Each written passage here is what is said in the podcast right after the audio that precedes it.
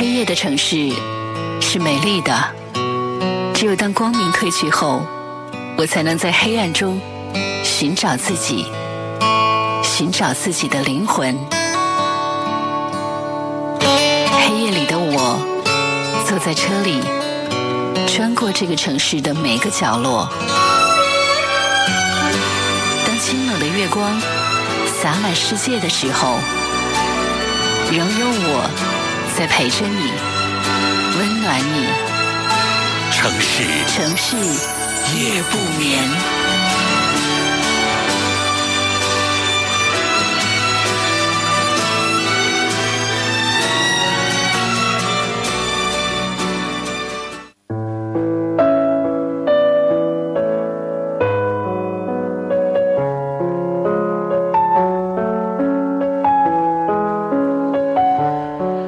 喧嚣的城市当中，每一天我们都在听着别人的故事，当然你的身上也在发生着很多别人所不知道的故事。那么有没有想过把这些故事跟我们更多的朋友一起来分享呢？每一天的生活当中，总是有这样和那样的心情来困扰着我们。那么你有没有过想要把这些心情跟大家一起来倾诉的欲望呢？也希望各位能够继续参与到节目当中来。这里是城市夜不眠，我是何欣。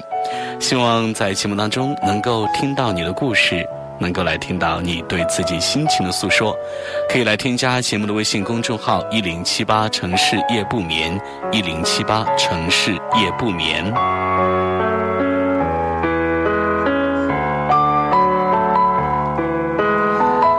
每天晚间的二十三点到零点钟，我们都会相会在中波七四七调频一零七点八陕西戏曲广播的电波当中。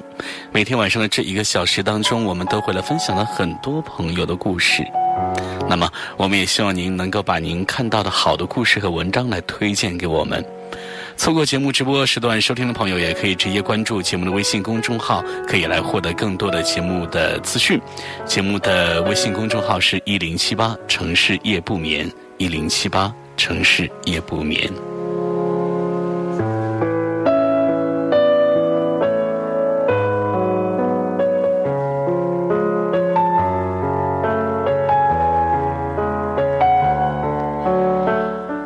在这个世界上，可能永恒的一种感情就是父母对子女的爱吧。所以今天呢，我们的第一篇故事仍然是跟家庭有关系，是母亲对她的几个孩子的相关的一些故事。好，那么以下时间我们一起来分享。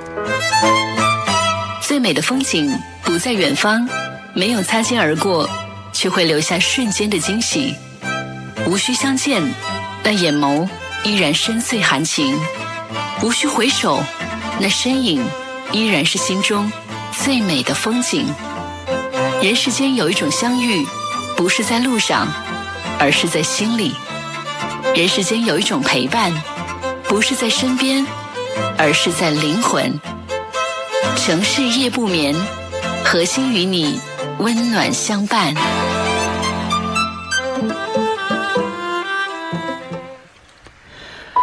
母亲把两个儿子和儿媳妇儿叫到一起。母亲说：“今天咱们就分家吧。”大儿子说：“娘啊，怎么突然分家了？这些年一直都这样过得好好的。”母亲说：“树大分叉，人大分家，这是早晚的事儿。这些年呢，你们也都不容易，娘要先谢谢你们。”老大憨憨地说：“娘啊，都是你的儿子，这突然谢啥呀？俺们哥俩也没本事，让娘让娘这个操心受苦了。”母亲说：“你们是没啥大本事，但是呢，你们是听话的孩子，从不惹是生非。这些年都尽心尽力，在自己的岗位和能力范围内养家糊口，挣多挣少的从不惹祸，所以娘要感谢你。”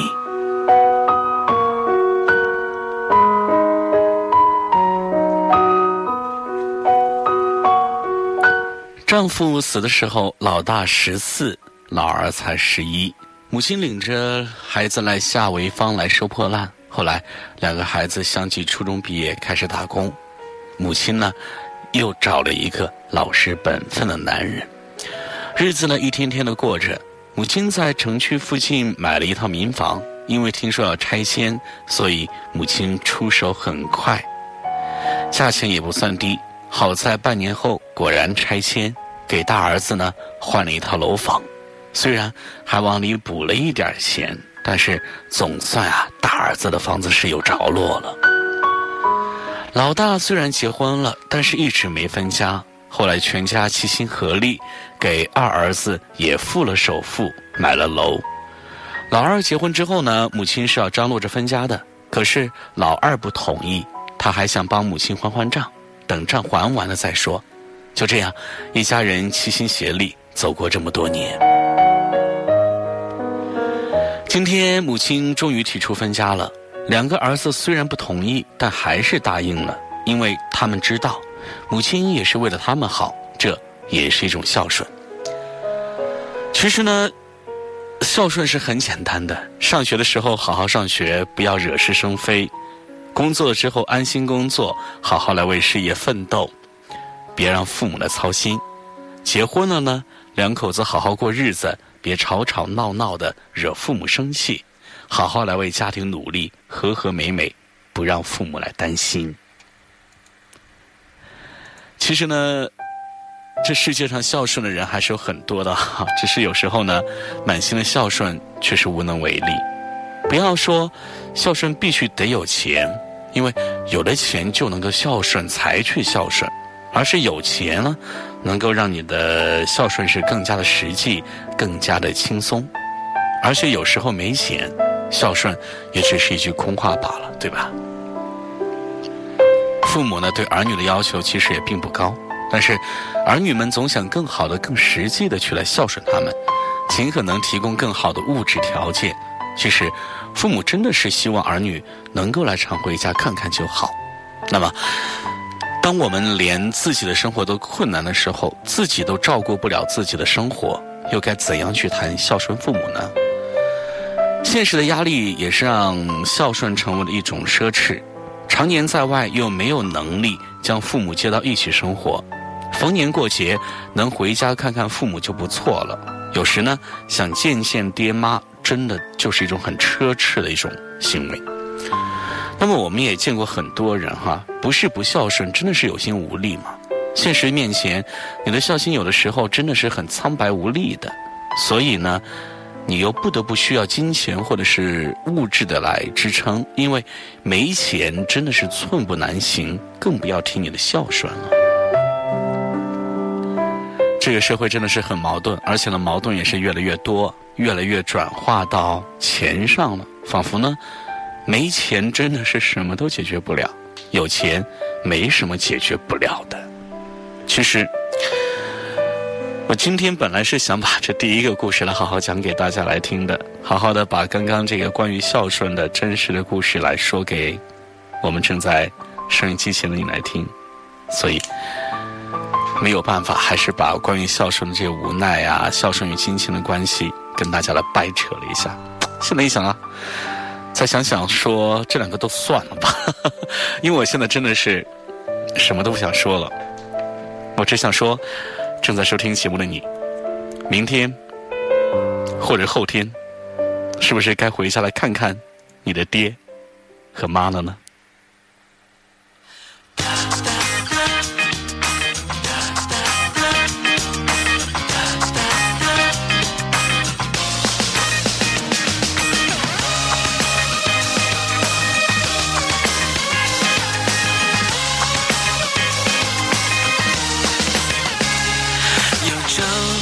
的思念充满回忆的房间，学会摔得好站起来的地点，怀念曾经的画面，似乎很近又很远，一段无忧无虑欢笑的岁月，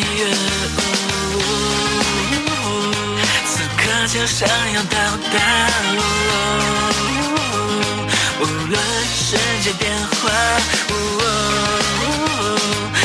你记录着我成长的步伐，有太多的牵挂。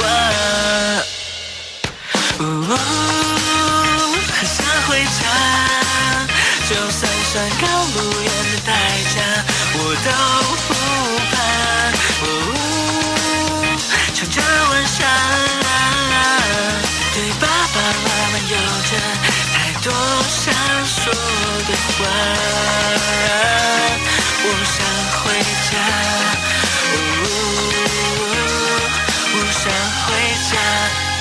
时光匆忙的变迁，太多事情被忘却，但是永远记得百善孝为先。无论我走的多远。那是唯一的原点，唱着童年的歌，要归心似箭。此刻就想要到达，无论世界变化，那里记录着我成长的步伐，有太多的牵挂。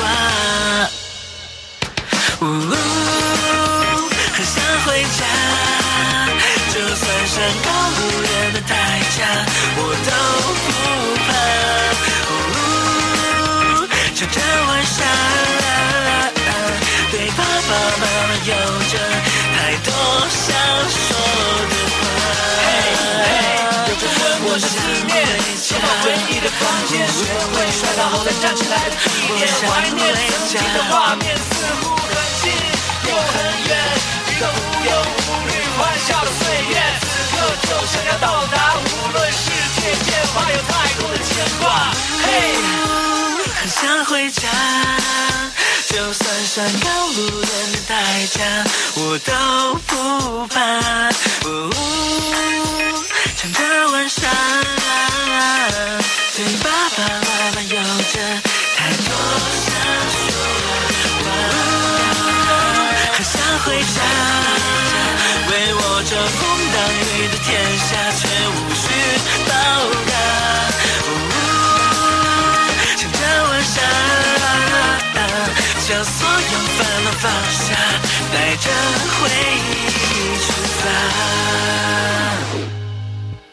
你要穿过很多件衣服，才知道其实最美的就是你穿着最舒服的那一件。你要化过很多浓妆，才知道素颜的你才是想要成为的样子；你要穿过很多的高跟鞋，才会不舍得运动鞋的身轻如燕；你要喝过很多饮料，才会知道白开水的清淡健康；你要去过很多地方，才会想要回到故乡；而你要错过很多人，才知道来抓住对的人。这，是好朋友小美结婚之前所来发给我的一段文字。小美离开了北京，回到她的故乡 W 市，那是一座南方的小城。她要和她的树先生在那个小城相守着过一生。我发自内心的替小美开心，因为她终于在三十二岁的时候遇到了对的人，回到了她真正想去的地方。而作为小美的好朋友，我也是见证了她整个青春期的成长。我看到过她在黑板上把“狼狈为奸”写成“狼狈为奸”。看到过她情窦初开的样子，也看到过她为做工作废寝忘食。他每一次失恋呢，总会来找我疗伤。他的每一次进步，我也总是第一个知道。其实呢，小美在认识树先生之前呢，还有两个前任。第一个前任呢，是小美的初恋。那个时候，小美刚上大学。有一次呢，小美正在认真的听讲，后面有一个同学来戳戳她的背。递给她一张小纸条，上面写着一行字：“交个朋友吧。”字的下面呢是一个 QQ 号，字条上面没有任何的姓名。小美回头看看，她也不知道是谁写的。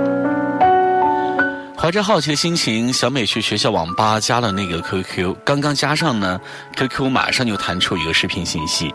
小美打开了视频，一个男生有一些害羞的看着她。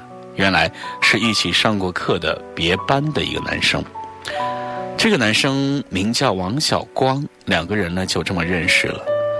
认识了三个月之后呢，王小光试探着让小美来做他的女朋友，小美是没有拒绝的。嗯，好像很多的爱情故事呢，总是那么的相似，一开始都是那样的甜蜜，可是没过多久呢，就会出现打碎所有。美好气氛的坏情节，可惜呢，真实的爱情也会遇到这样的结局，那就是小美终于发现，王小光不止他一个女朋友。当小美在马路上看到王小光牵着另外一个女孩的手向她迎面走来，看到他又猛然甩开手的时候，她就愣住了。她听到自己的心破碎的声音。以前她也曾想过，要是这种事儿发生在自己身上，她会怎么办呢？她以为她会哭、会叫、会大喊大闹。可是真正发生在自己身上的时候，她只觉得浑身没有了力气。明明很大太阳的天气。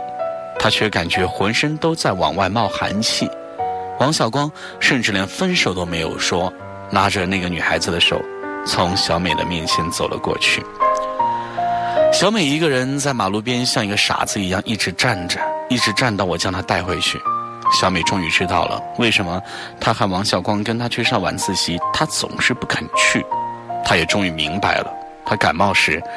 打电话给王小光，他的语气里为何是那么的敷衍和不耐烦？他知道，他和王小光已经玩完了，他也知道自己根本不该再去理那个渣男。可是，这是他的初恋呀，他终究是打了电话去问王小光为什么。王小光对小美说：“他觉得跟他在一起不快乐。”小美问他说：“那你跟他在一起快乐吗？”王小光回答说：“是的。”小美呢，终于是挂了电话。她找到我，哭倒在地上，拉都拉不起来。她一边哭，一边跟王小光打电话，求王小光继续的跟她在一起。我实在是看不得她这么来作践自己，强行的帮她挂了电话。小美继续打，只是王小光不再接她的电话。过了很久，小美告诉我说，她很看不起那个求王小光继续跟她在一起的自己。我终于知道，他忘记了那个第一个伤害他的人，而我也知道，那个把爱情幻想成这个世界上最美好的事情的少女，终于在慢慢的长大。小美读大三的时候认识了张琪，张琪呢是音乐系的，她在学校组建了一个乐队，乐队经常在学校的一间废弃的小房子里排练。小美每一次走过那儿，都会被里面传来的吉他声、击鼓声和笛子声等等一系列的声音所吸引。她想着，里面弹奏乐器的少年都长什么样子呀？是否和乐器发出的声音一样的迷人呢？在一个秋天的傍晚，橙黄色的夕阳透过树叶，洒在乐队排练的房子的墙上，在上面细细碎碎的跳着舞。墙的那边，正好传来好听的吉他声，是《爱的罗曼史》。小美鼓起勇气走进了房子里。房子里只有一个少年，他正低着头，正在用心的弹着吉他。他，就是张琪。听到响声，张琪抬起头看了一看小美，他细长的眼睛弯了弯，薄薄的嘴唇抿了抿，没有说话。小美走了过去，坐在他的边上，看他弹吉他。张琪早就习惯了各种各样的人来排练时听他演奏，所以他并没有停下来，继续的弹着。小美看到他修长的手指在琴弦上灵活的舞动着，一串串好听的音乐就如同溪水流过的石头一样流淌了下来。他看得入了迷，直到。张琪停了下来。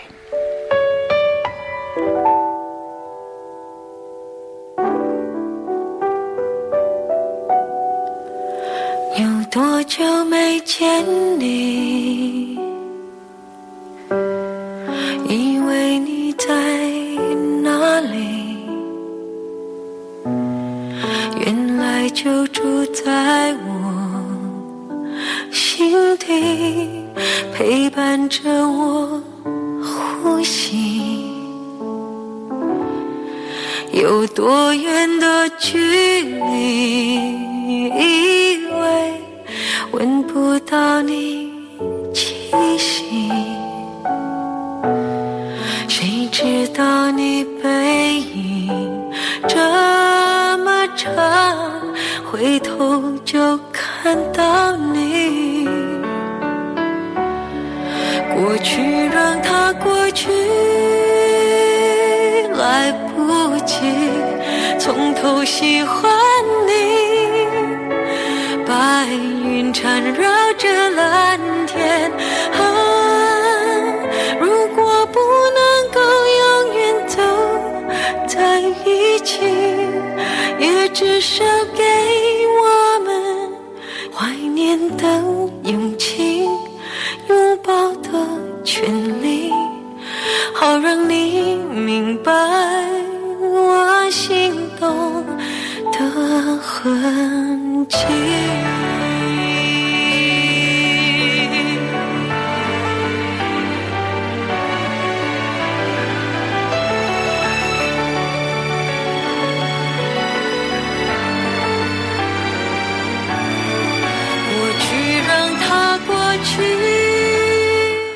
那个傍晚，小美认识了张琪。她开始总是往排练室跑。没过多久呢，她就告诉我说，张琪成了她的男朋友。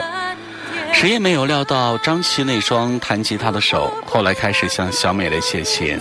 小美仿佛是受了蛊惑一般，她把自己的生活费基本上全部都给了张琪，又来找我借。我问她，张琪找她借钱做什么？她说，张琪他们要去录歌，需要制作费。再后来，小美总是向我借钱，我终于知道了，张琪借钱是从来不还的，他借钱的理由也越来越敷衍，甚至连没钱吃饭的这种理由也说得出口。我问小美：“你又不是他妈，你要养着他吗？”小美说：“他只要一跟我开口，他总是没有办法的拒绝他的。”那好吧，那就只好由我来狠心喽。我不再借钱给小美，小美呢，甚至也因此生了我的气。小美再次来找我时，她脸是肿的，胳膊上呢也有伤。我也知道了，这个张琪因为小美不借钱给他，就找了别的女孩的鬼混，被小美撞到。小美跟他闹的时候呢，他居然打了小美。我拉着小美要去找他算账，小美却抱紧我不让我去，她哭抱着我，哭的是浑身发抖。我安慰她说：“哼，比第一次失恋进步多了，没有趴在地上哭。”小美边哭。又边忍不住笑。虽然小美依旧是傻傻的，但是我想，这就是成长吧。小美终于开始知道，有些人真的不值得那么伤心的哭泣。小美花了很长时间来修复自己，她甚至开始怀疑自己为什么总是遇到渣男，是不是自己也是一个渣女呢？没等我回答，小美又很快的说：“她绝对不是渣女，她一定呢会遇到真命天子的。”只是，原本那么单纯的他，心里受的伤到底有多深，可能大概只有他自己才知道吧。我只知道，从跟张琪分手起，一直到小美遇到树先生之前呢，他一直都没有再谈过恋爱。但是，小美也并不缺乏喜欢他的人和他喜欢的人，只是小美每一次只是跟别人大概认识一下，一旦别人想要再靠近他一点呢，他就会一直往后退。后来，干脆退到家里就不再出来。无论是谁，喜欢他的人还是他喜欢的人，小美都不再愿意跟他们靠近一些。有时候遇到他非常喜欢的人，为了远离他，他甚至想要换一个城市去的生活。这样的状态一直持续了十年，直到小美遇见了树先生。树先生呢，是小美的同事。从他来公司应聘的那天起，他看到周围的人都闹哄哄的凑在一起，只有小美一个人默默的坐在角落里。他就想要了解这个孤僻的女孩到底在想些什么。舒先生是一个非常温暖的人，他对所有人都很好，但是他对小美是另外一种好。比如说，有什么工作需要小美做的时候呢，他能做的就偷偷自己做了。有时候小美来上班，发现桌子上有零食。可是，就是不知道是谁送的，其实就是树先生来悄悄的放的。遇到小美跟别的同事起了冲突，他也会默默的在背后来替小美处理。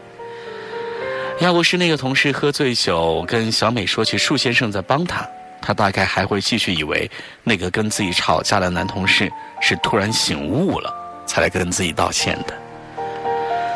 小美没有去找树先生的感谢他，她只是开始留意发生在自己身上那些好运气，是否真的只是好运气而已。小美发现了这些好运气大多都跟树先生有关。半年之后，就快要过圣诞节的时候，小美知道自己一定会收到圣诞礼物的。圣诞节前一天下班的时候，她鼓起勇气抄了一首小诗放在桌子上，这首诗是这样的。林深时见鹿，海蓝时见鲸，梦醒时见你。第二天早上，桌子上的纸条就不见了，但是多了玫瑰花和巧克力，还有一张小卡片。小卡片上面的字是这样说的：“我不喜欢这世界，我只喜欢你。”这是小美抄的那首小诗的后两句，小美就笑了。其实呢，公司是不允许内部员工来谈恋爱的。尽管小美和树先生的恋爱已经非常隐蔽，但是呢，还是被一个暗恋树先生的女同事发现，并且向领导告密。领导曾找小美和树先生谈话，舒先生承担了所有责任。为了小美能够保住工作，他主动辞职去了另外一家公司。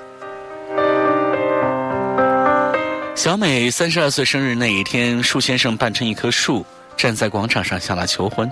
小美哭了，而且越哭越厉害。舒先生吓坏了。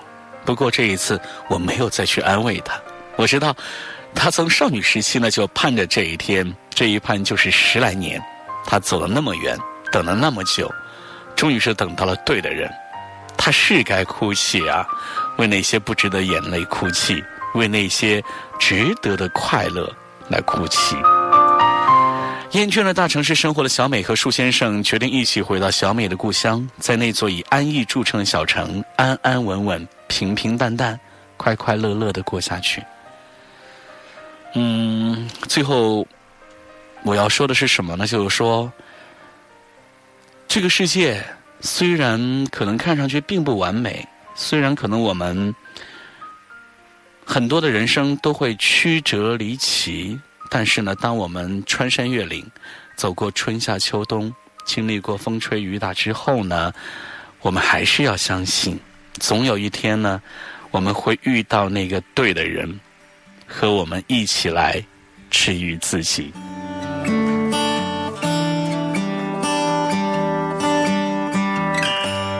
突然落下的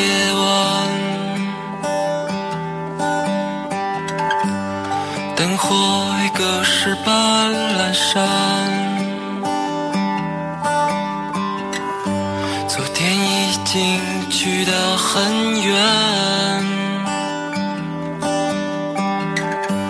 我的窗前已模糊一片。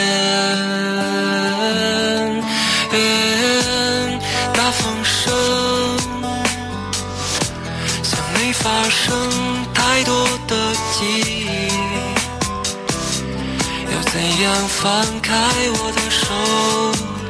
怕你说那些被风吹起的日子，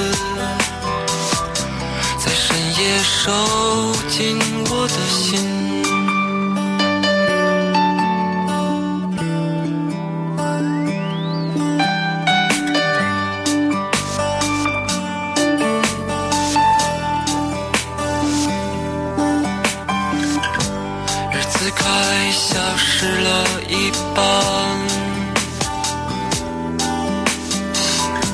那些梦又怎能做完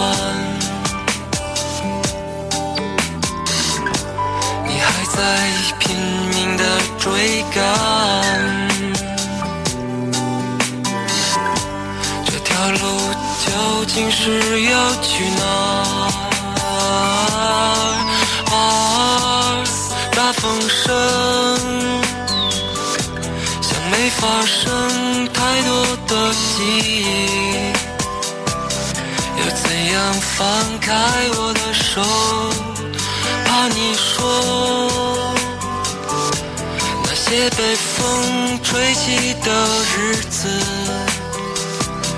在深夜收紧我的心。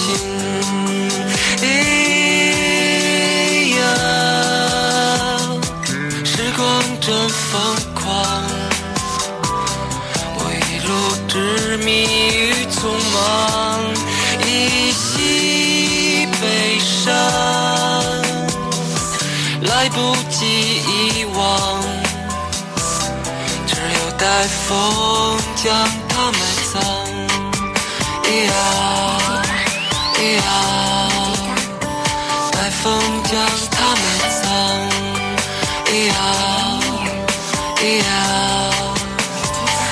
风将它埋葬。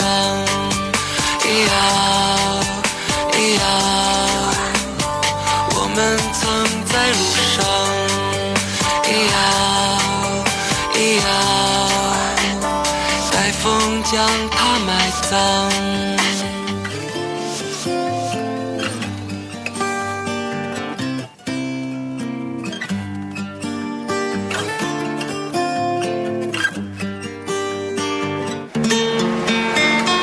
朋友，亦或是恋人。如果有个人记得自己，关心自己，再难的事情，好像都容易度过一些。哪怕这个人只是陪你散散步、聊聊天而已。或许幸福就莫过于孤单的时候有人惦记着你。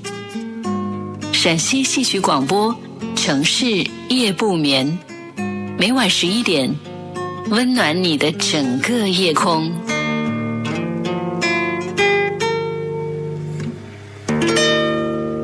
这里是每天晚间的二十三点到零点钟与您准时相约的城市夜不眠，我是何欣，欢迎各位继续来锁定收听，在中波七四七调频一零七点八陕西戏曲广播。每一天晚上的节目当中，我们都会来分享很多朋友的故事。那么你的故事呢？我们希望能够。早日的能够分享到你的故事，可以来添加节目的微信公众号“一零七八城市夜不眠”，一零七八城市夜不眠。同时呢，通过节目的微信公众号，你也可以获得更多的节目录音。好，那在接下来的时间里呢，我们来分享更多的故事吧。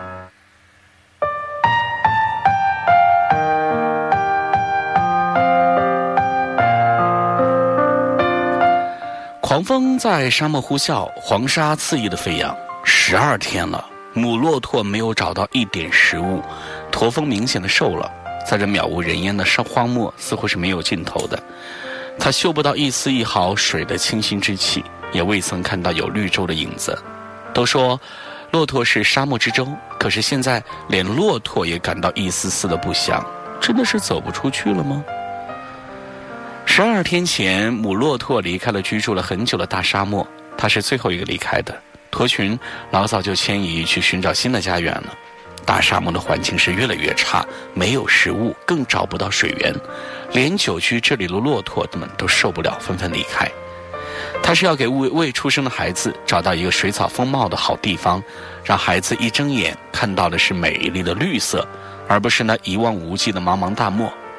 三年前，他曾经到过一个叫做意达林的草原，那里的天空是湛蓝湛蓝的，云儿自在地游荡在空中，微风拂过的时候呢，半人高的牧草如波浪般的起伏，洁白的羊群若隐若现，银光闪闪的小河唱着欢乐的歌横穿过草原，让母骆驼陶醉。他暗暗地想呢，以后一定要带自己的孩子来到这里。腹部隐隐的传来阵痛，是孩子，他想出来了。母骆驼跪下来，头轻轻的甩一甩，对腹中的孩子说：“别急，很快就到意达林了，那是世界上最美的地方。”其实，他自己也不知道究竟到了什么地方。印象当中，意达林离大沙漠也没有多远，可是现在走了十二天还没有走出大漠，难道是走错路了吗？这两天眼睛好疼，视线越来越模糊，常常只能看到黄乎乎的一片。不会是生病了吧？那可不好办呀。母骆驼艰难地站起身子，膝部却是软软的，使不上劲儿，身子晃了两晃，又瘫倒在黄沙上。耳畔响起了狂风的呼啸声，母骆驼赶紧闭上双眼，要让要是让沙子打进眼睛里，那可就糟了。母骆驼暗自庆幸自己有着双重睫毛的抵抗，狂风夹杂着大颗粒的黄沙直扑它的面部，眼球一阵刺痛，它抽搐了两下，就昏了过去。母骆驼是痛醒的，腹部袭来阵阵绞痛，小骆驼终于按捺不住要出来了。也许他是以为意大林到了吧。母骆驼睁开眼，可是什么也看不见。只能感觉到有一丝极其微弱的光，他敏锐地感觉到他已经让黄沙打瞎了双眼，双重睫毛早在前十几天中就让风沙给磨损了，根本没有办法再来保护自己。可是母骆驼感觉到孩子已经脱离自己的身体，遗憾的是，孩子第一眼看到的仍然是大漠的风沙。站起来，孩子，快站起来！母骆驼急切地对孩子呼唤。驼群有一个规律：小骆驼一般在出生后半个小时就可以站起来，如果超过三小时还站不起来，就意味着等待小骆驼的只有死亡。要是小骆驼死了，母骆驼就会不吃不喝，过不了几天呢，也会随之而去。可是小骆驼一次又一次的尝试，始终没有站起来。他又怎么能够站得起来呢？因为母骆驼在怀他的时候，在荒漠中过的是饥一顿饱一顿的生活，现在又经历了十几天的长途跋涉，滴水未进，孩子营养不良，怎么会有力气站起来呢？母骆驼被一种莫名的恐惧所包围着，他已经感受到死神的脚步正在逼近，可这不是恐惧的原因，他现在已经不怕死亡了。小骆驼走了。可怜的刚出生就夭折的孩子，他来到人世只有三个半小时，还未曾见过绿色，死了都不甘呢。母骆驼知道自己很快就会去陪他，要给他讲绿色的故事，来给他讲美丽的意大利。母骆驼终究没能够搞懂是什么让他恐惧，就带着他对意大利的向往走了，眼角挂着一滴浑浊的泪。狂风又起，血红般的沙流顺势吞噬了他们的尸首，只在风起处留下那森森白骨，在黄沙的半掩埋中透着一股悲凉。母骆驼永远也不会知道，就在它倒下了不远处，一块大大的界碑上，朝着沙漠这一面，有着几个鲜红的字：“意大林。”那恐惧，正是来自于意大林。因为短短三年的时间，意大林已经变成了比大沙漠更大的沙漠。母骆驼终究算是圆了他带着孩子到达意大林的梦想，只是绿色成为了永远的梦。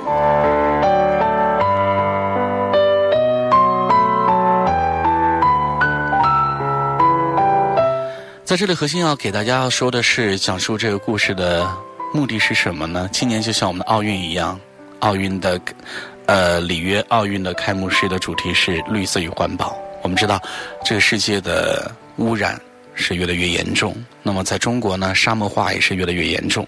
也希望我们所有的朋友都能够来珍惜身边的环境吧。好，过多的话就不用再说了哈，因为大家都明白、都懂。那接下来，我们将会分享另外一个故事。一首歌曲之后回来。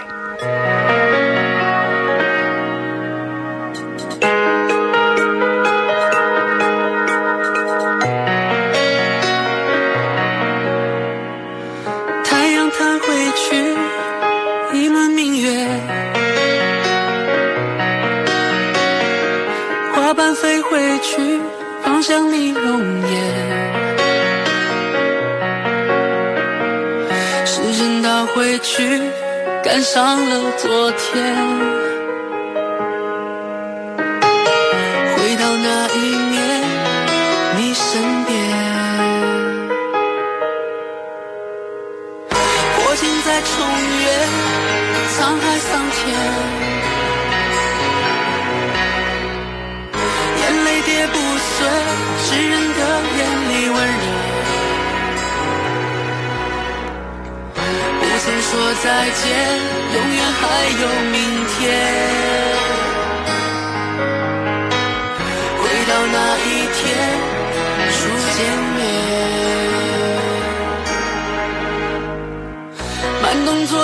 伤口愈合，雨把绿色归还给沙漠，快乐还给你的酒窝，你依然把我遗憾。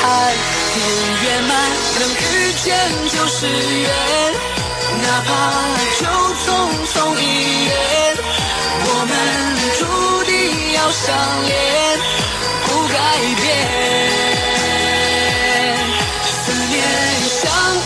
心红线，轮回缘起再不灭，今生等待你出现，到永远。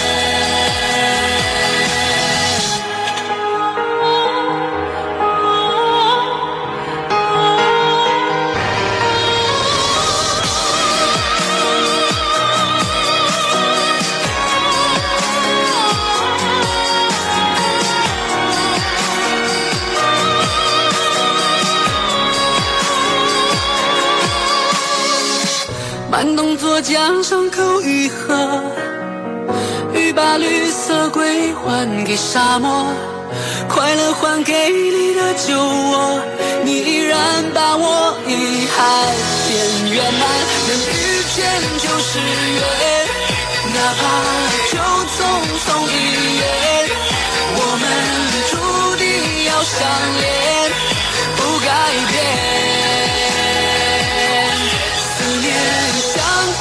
心红线，轮回缘起再不灭，今生等待你出现到永远。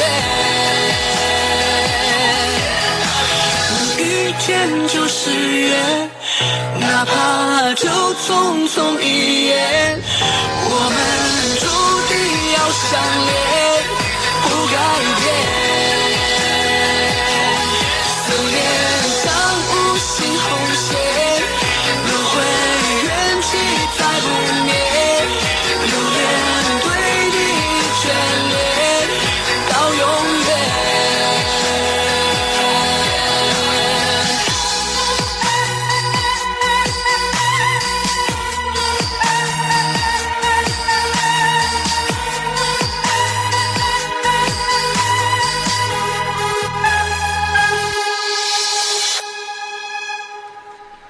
在我的灵魂深处，永远也无法忘记的是父亲那一次头顶草沫去我学校的情形。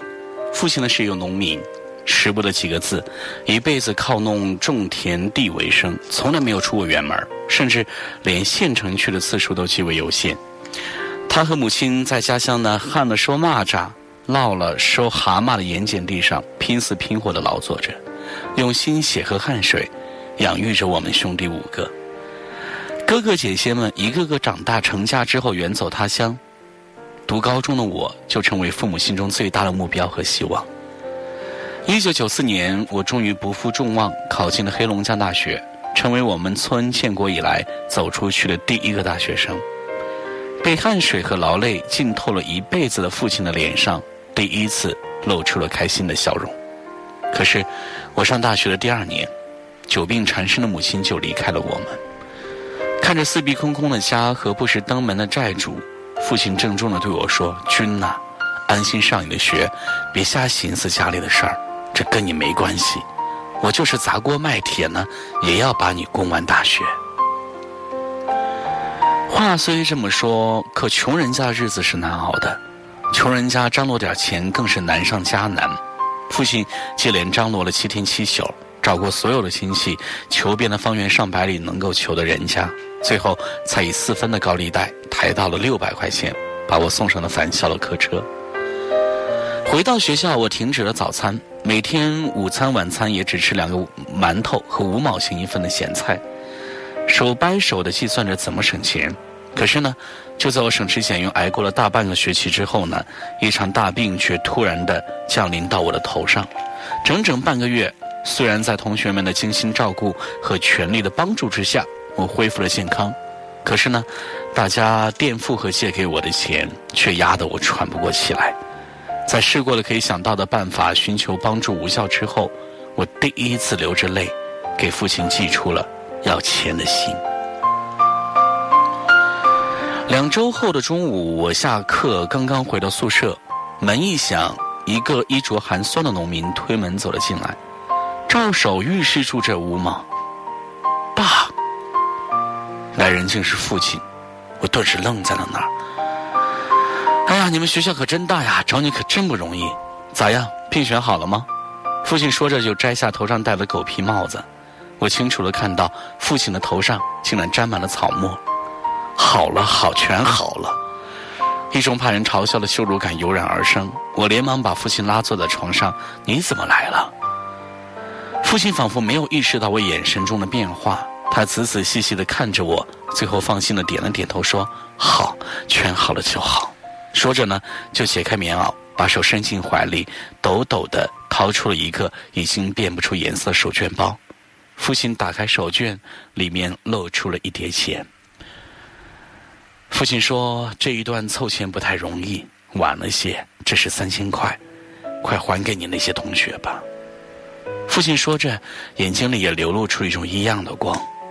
三千块，我不由得一愣，哪来的这么多钱呀？父亲干咳的一声说：“还能哪来的？借呗，抬呗，啥也没人命金贵呀，孩子，咱家情况你也知道，这钱你可要节省着花呀。”我捧着这带着父亲体温的三千块钱，含着泪点了点头，说：“爸，您放心吧。”父亲简单的吃过了我从食堂打回的中午饭之后，准备回家。走到门口，他犹豫了一下，转过身来：“孩子，从省城到咱家挺远的，来回坐车也得花不少钱。过年你就别回家了。”我心一震，皱着眉点了点头。把父亲送出校门，便匆匆的赶去上课。不知道为什么，那一夜我没有睡着。转眼间到了寒假，在同寝弟兄的坚持之下，我登上了回家的客车。从省城到了县城，又倒车颠簸了近百里。村子里灯火闪烁时，我才来到了家门。推开家门，我愣了。新刮的雪白的墙壁，一应俱全的家具，高档的电器。哎呀，父亲这是怎么了？一个妇女闻声走了出来，你找谁呀？我心里顿时明白了一切，狠狠的把书包一扔。我找谁？我还要问你找谁了？这是我的家。哟，你的家？妇女愣了一下，说：“哦，你是老赵那个上大学的儿子吧？这是放寒假了吧？怎么，你爸没告诉你吗？你到底是谁呀？”女人笑笑说：“我是刚搬到这村的。你那会有病啊？你爸已经把这房子卖给我了。什么？卖卖给你了？那那我爸我爸呢？哦，他给人看草垛去了，就住在二十里外的野草垫子上。我不知道是怎么从家里走出来的，一出门，泪水唰的一下就涌了下来。”我发疯似的哭喊着，向着村外的野草垫子奔去。也不知道走了多长时间，山一样的草垛出现在眼前。草垛边上，一个深入地下、半露于地面、上面覆盖了草的地印子，出现在寒冷的月光下。掀起棉布门帘儿，苍老的父亲正一个人孤单单的守在地锅前，锅底红红的火焰映照着头上数不清的草木。我气叫一声，一下子跪倒在了父亲的面前。父亲一愣，看清是我，连忙把我拉了起来，说：“快起来，回来了也好，吃饭了没有？”那一夜，父亲只字未提买房的事儿，只是絮絮叨叨的说了一宿的母亲，我整整淌了一宿的泪。刚过十五，我便告别父亲，准备回学校。父亲抖着手。从怀里掏出那个手绢，打开，里面十块、五块、两块、一块的，竟然是一百块。孩子，这是他们给我的看草垛的钱，你拿去吧。我的眼泪围着眼圈直转，说：“爸，上回那钱还有呢，这个你留着吧。”父亲一瞪眼说：“净瞎说，那钱去了还账，估计早没了。我在家里好对付。”你在学校啊，处处都在用钱呢，爹就能给你这些了，拿着，孩子，就差半年了，不管咋样都要把书念完，你大学能毕业，爹就是死了，也有脸去见你妈呀。我的眼泪一下子淌了下来，点着头接过了钱，说：“爸，你多保重，我走了。”趁父亲没注意。我把一部分钱塞进了褥子底下，转身爬出了地印子。在自己勤工俭学和朋友的帮助下，我终于完成了最后一个学期的学业。毕业后，我没有做任何的犹豫，回到了生我养我的家乡。如今，父亲和回到家乡的哥哥一家生活在一起，我也时常回家看望父亲。父亲常常对我说：“不用回来的那么勤。”我身体好好的，又有你哥嫂他们照顾，你好好上你的班就行了。我经常含笑点头答应，可是事后依然往家跑。每当静下来，父亲沾满草沫的形象便不时地出现在我的面前。我清楚，父亲的身影和行动已经深深地刻进了我的脑海，也必将会影响我的一生。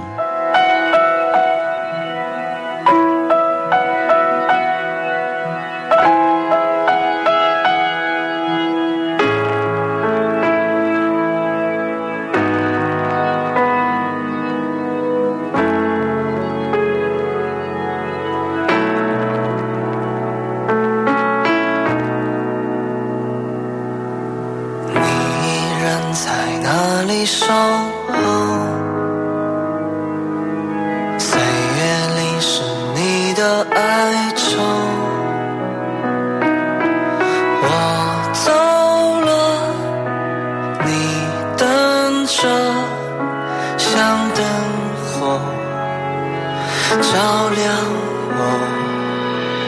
没有人会放弃追求为我你肯失去所有。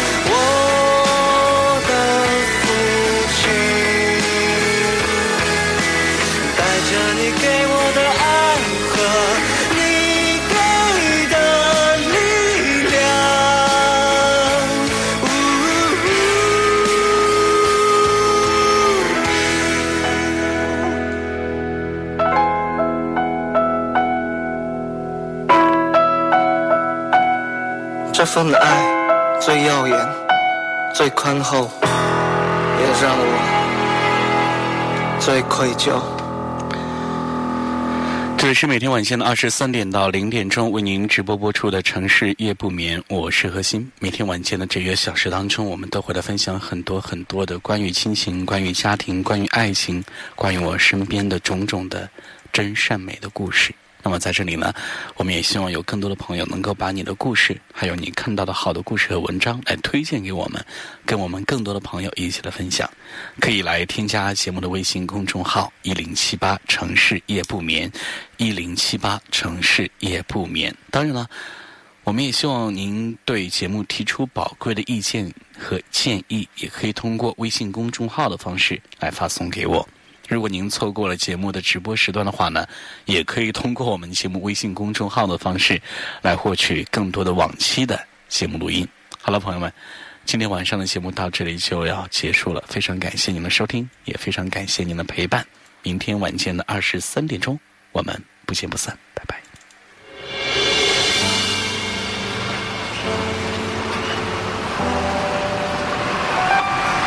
因为一个人。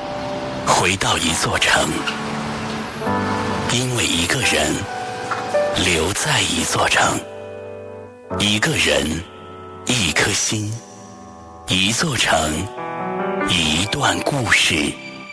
每晚二十三点，欢迎收听《城市夜不眠》。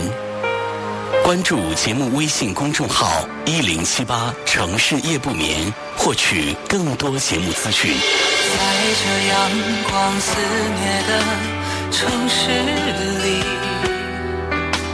潜藏着另一个自己。谈天说地聊着都好风趣，上了门自己怕自己。我。要找一个人会多残忍？不完整的交换不完整。我在这城市里等了又等，着下一次可能。我要找一个人会多残忍，该启程的要怎么启程？我在荒芜的城住的安稳，等你找到下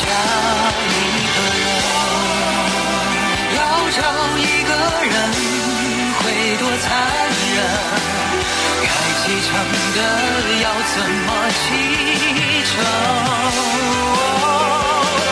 我喔喔再荒无的圣主的安稳等你找到夏